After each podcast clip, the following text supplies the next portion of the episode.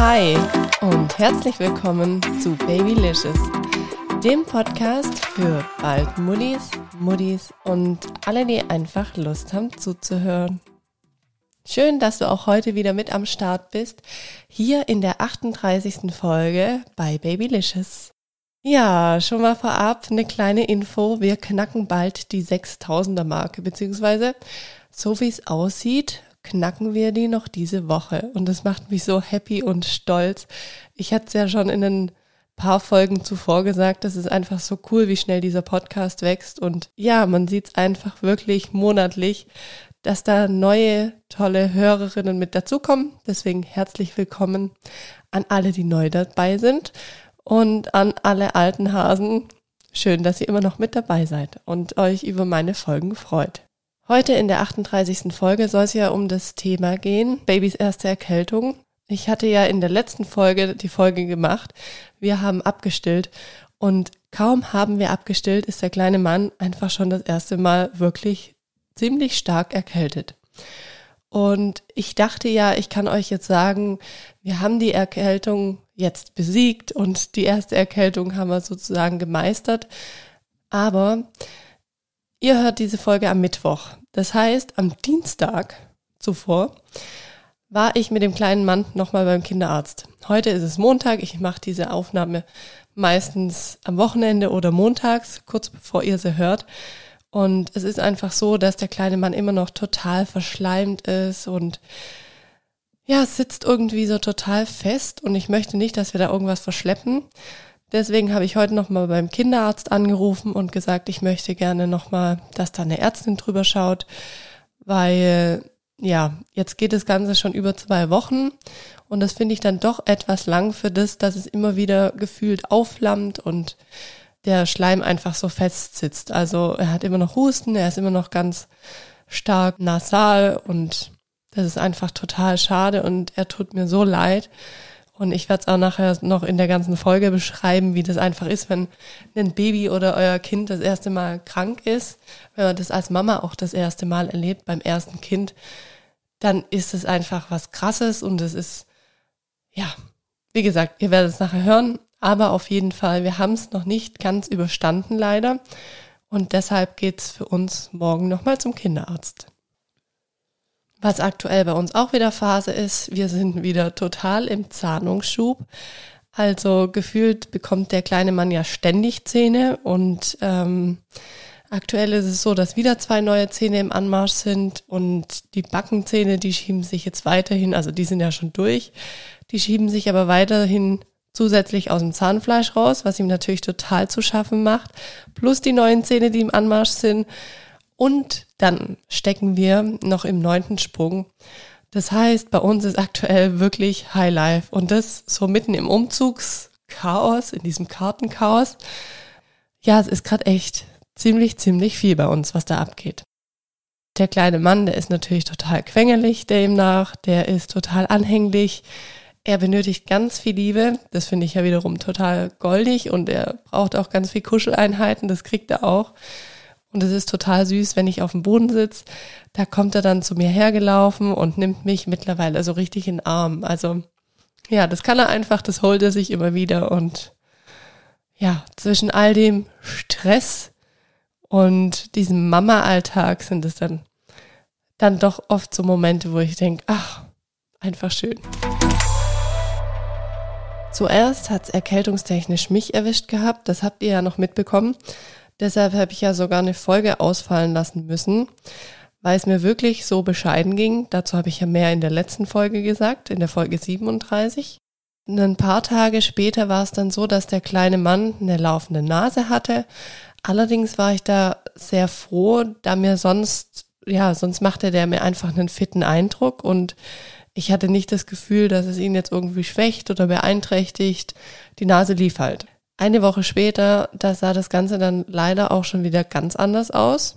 Ich war zum Glück wieder fit.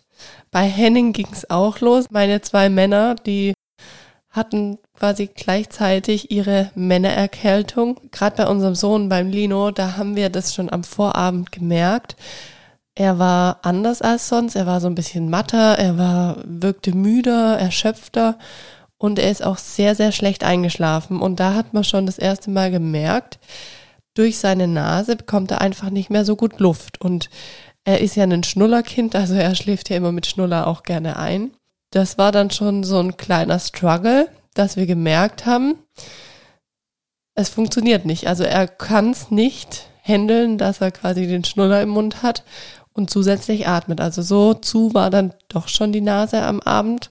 Das war total schwierig für mich und auch für Henning, weil man leidet einfach so als Eltern mit und ah, ich hätte am liebsten hätte ich ihm das abgenommen und ich dachte mir, oh nee, jetzt wird es echt so schlimm und jetzt kriegt er auch eine richtige dicke Erkältung und man hat einfach gemerkt, er bekommt ganz schlecht Luft, die Nase ist total verstopft und die Kleinen, die schneuzen ja auch noch nicht. Das heißt, die haben ja gar keine wirkliche Möglichkeit, um dass das aus der Nase wieder abfließt. Also unser Eins, es kann einmal sich ein Taschentuch schnappen und versuchen da rein zu schneuzen, dass die Nase wieder wenigstens ein bisschen frei wird und bei dem Kleinen, wenn es dann mal fest sitzt, dann sitzt er einfach fest. Und das war einfach so eine blöde Situation. An dem Abend, wie gesagt, da ist er dann ganz schwer eingeschlafen und eigentlich auch nur mit herumtragen. Am nächsten Tag, da hatte ich dann auch schon beim Kinderarzt angerufen, habe das geschildert, habe gesagt, dass es einfach jetzt mittlerweile schlimmer geworden ist, die Erkältung und ja, ob wir denn nicht mal vorbeikommen können. Und beim Kinderarzt, ich weiß nicht, wer von euren Kleinen aktuell auch krank ist, aber wir haben November und es ist gerade eine richtig krasse Zeit, was Erkältungen angeht. Gefühlt ist jeder krank und jeder niest und hustet rum. Und so ist auch bei den kleinen Kids gerade, weil die Kinderärztin beziehungsweise die Sprechstundenhilfe der Kinderärztin sagte mir dann, die sind gerade komplett überlastet und komplett voll und wie stark denn das bei unserem Sohn wäre. Und ich habe es halt dann so geschildert und die sagten dann, ja, okay, also solange er jetzt noch kein Fieber hat, würden die mir erstmal etwas verschreiben für die Nacht, dass er besser einschlafen kann. So einen Hustenhemmer oder einen Hustenstiller.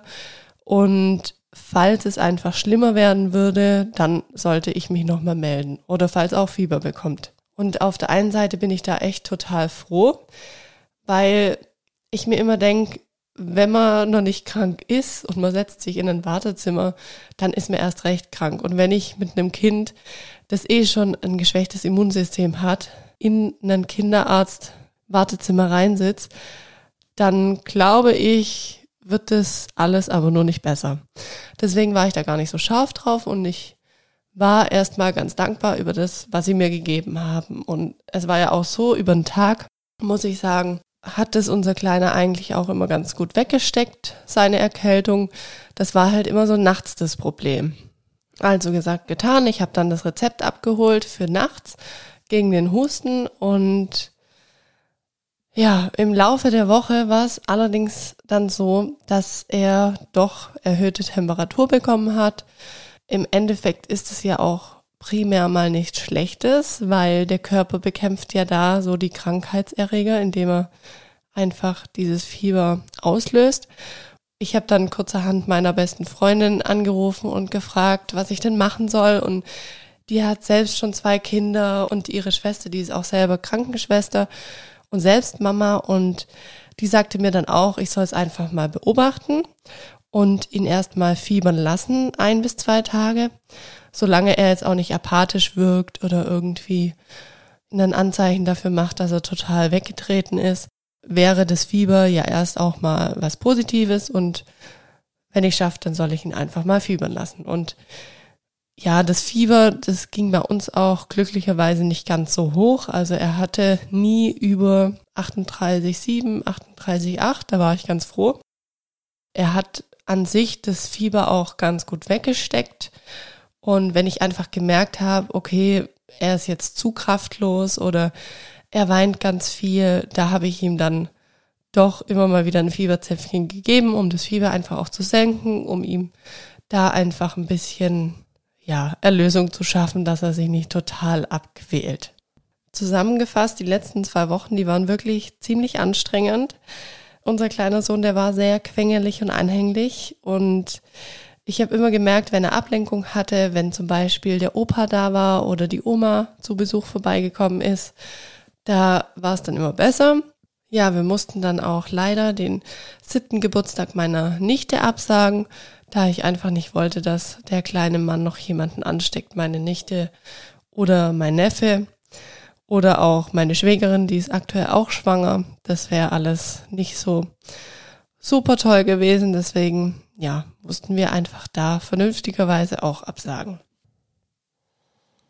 So, jetzt möchte ich aber noch drauf eingehen, was uns geholfen hat. Also zum einen hatten wir für nachts dieses Medikament, das der Kleine bekommen hat vorm Einschlafen, um dass es einfach, um dass er nicht so einen starken Hustenreiz hat. Und zum anderen habe ich in der Apotheke noch dieses Thymian-Myrte-Balsam von der Bahnhofsapotheke gekauft, sowie auch den Engelwurz von der Bahnhofsapotheke. Habt ihr vielleicht beides schon mal gehört oder selber auch zu Hause, wenn ihr schon Kids habt? Und da muss ich sagen, das hat dem Junior wirklich so, so gut geholfen. Also das kann ich wirklich nur weiterempfehlen. Diesen Thymian-Myrte-Balsam, den mache ich eigentlich immer über den Tag hin, also bis jetzt auch noch. Er ist ja leider noch nicht über dem Berg. Und dieses Engelwurz auch, aber eher morgens. Das ist ja dafür da, um dass einfach die Nase abfließen kann. Ja, also ich fand's super toll. Kann ich euch nur ans Herz legen, wenn die Kleinen krank sind. Das ist auf jeden Fall unterstützend wirklich eine sehr feine Sache. Was in dieser Zeit auch nicht fehlen durfte, war das Sapperlätzchen. Zum einen natürlich, weil er so zahnt, aber zum anderen auch aufgrund der laufenden Nase ist ständig Schleim abgelaufen und ich kam manchmal gar nicht hinterher mit dem Abputzen, mit den Tempos und somit konnte das dann erstmal von dem Sabberlätzchen aufgefangen werden und es war nicht direkt sein T-Shirt an der Brust oder so nass, was natürlich auch wieder schlecht gewesen wäre. Und dieses Sabberlätzchen, ich konnte es wirklich jede Stunde, konnte ich das wechseln, weil es durchnässt war. Und was natürlich auch ein großer Tipp von mir ist, wenn die Kleinen eine Erkältung durchgestanden haben oder auch währenddessen, schaut, dass ihr wirklich immer gut die Sachen auskocht. Also zum Beispiel die Fläschchen sowie auch die Schnuller. Also das mache ich wirklich fast jeden Abend, dass ich einmal die ganzen Schnuller auskoche und auch die Fläschchen, beziehungsweise auch die Nuckel von den Fläschchen, weil ich möchte einfach nicht, dass sich da immer wieder irgendwie die Bakterien vermehren oder ja, er gar nicht mehr gesund wird. Ist ja logisch, wenn er immer wieder den gleichen Schnulli im Mund hat. Das kann nicht gut sein und deswegen einmal zu viel auskochen geht da, glaube ich, nicht. So, und dann habe ich auch noch nach Tipps von euch Muddis gefragt aus der Community. Da habe ich mal wieder auf Insta eine Umfrage gemacht. Das heißt, wenn ihr Babylicious noch nicht auf Instagram abonniert habt, dann macht das auf jeden Fall. Dann könnt ihr nämlich auch bei den Umfragen, die ich immer wieder mache, mitmachen. Und es wird ja auch bald eine Folge zum Thema Beikost geben. Und hier habe ich heute Abend eine Umfrage gemacht, wie es aussieht, ob ihr da nicht immer mal wieder so Inspo von mir wollt. Euch über den Tag mal so mitnehmen, was der kleine Mann ist. Und das werde ich machen, weil die Resonanz, die war sehr positiv. Das heißt, da könnt ihr euch dann auch immer wieder Inspirationen holen. Und ich schaue einfach gerade, wie ich dieses Podcast-Profil auf Instagram so für euch auch nutzen kann, dass ihr davon einfach den größtmöglichsten Nutzen tragt.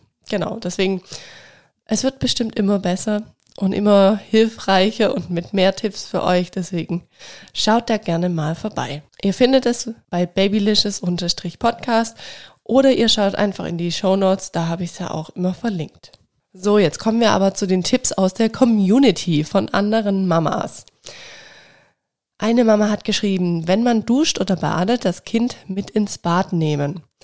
Ja, das habe ich tatsächlich auch immer gemacht. Also ich mache das ja grundsätzlich eigentlich immer, weil der kleine Mann sonst die ganze Bude auseinander nimmt und äh, ja, dann habe ich ihn wenigstens im Bad ein bisschen im Blick und dann kann er da ein bisschen Schabernack machen und die ganzen Schränke ausräumen und mir das Klopapier abrollen, während ich dusche, aber er macht nicht ganz so viel Sauerei, wie wenn ich nicht hinguck. Und ähm, ja, ihm hat's wirklich total geholfen und man hat immer gemerkt in der Krankheitszeit jetzt, wenn ich ihn damit dabei hatte, durch dieses Nasse und Feuchte hat er wirklich fast nicht gehustet und es hat ihm einfach total gut getan, um dass einfach seine Schleimhäute auch befeuchtet wurden. Eine andere Mama schrieb, Kochsalz in die Nase träufeln, das löst den Schleim. Ja, das muss ich gestehen, habe ich jetzt noch nicht so probiert, weil ja, unser Sohn mit 13 Monaten, da tue ich mich noch ein bisschen schwer mit dem Kochsalz in die Nase, weil er verweigert gerade quasi alles. Und gerade die Nase, die war bei ihm eh empfindlich. Ich musste immer schon gucken, dass ich ihm irgendwie die Nase schnell abwisch, weil er das schon nicht leiden konnte. Deswegen, er hatte da jetzt nicht so die Geduld, dass ich ihm groß was in die Nase träufeln konnte, leider. Bei kleineren Kindern, da weiß ich's noch, da ist es ja sehr hilfreich, wenn man noch stillt, dass man ein bisschen Muttermilch in die Nase reinträufelt. Ja, bei kleineren ist es auch noch ein bisschen einfacher. Bei uns ist es gerade etwas schwierig. Dann das Thema Hochlagern beim Schlafen machten wir auch und wir haben dafür zum Beispiel zwei große Ordner genommen und die haben wir unter das Kopfende der Matratze gelegt und somit ja war er erhöht gelagert in der Nacht.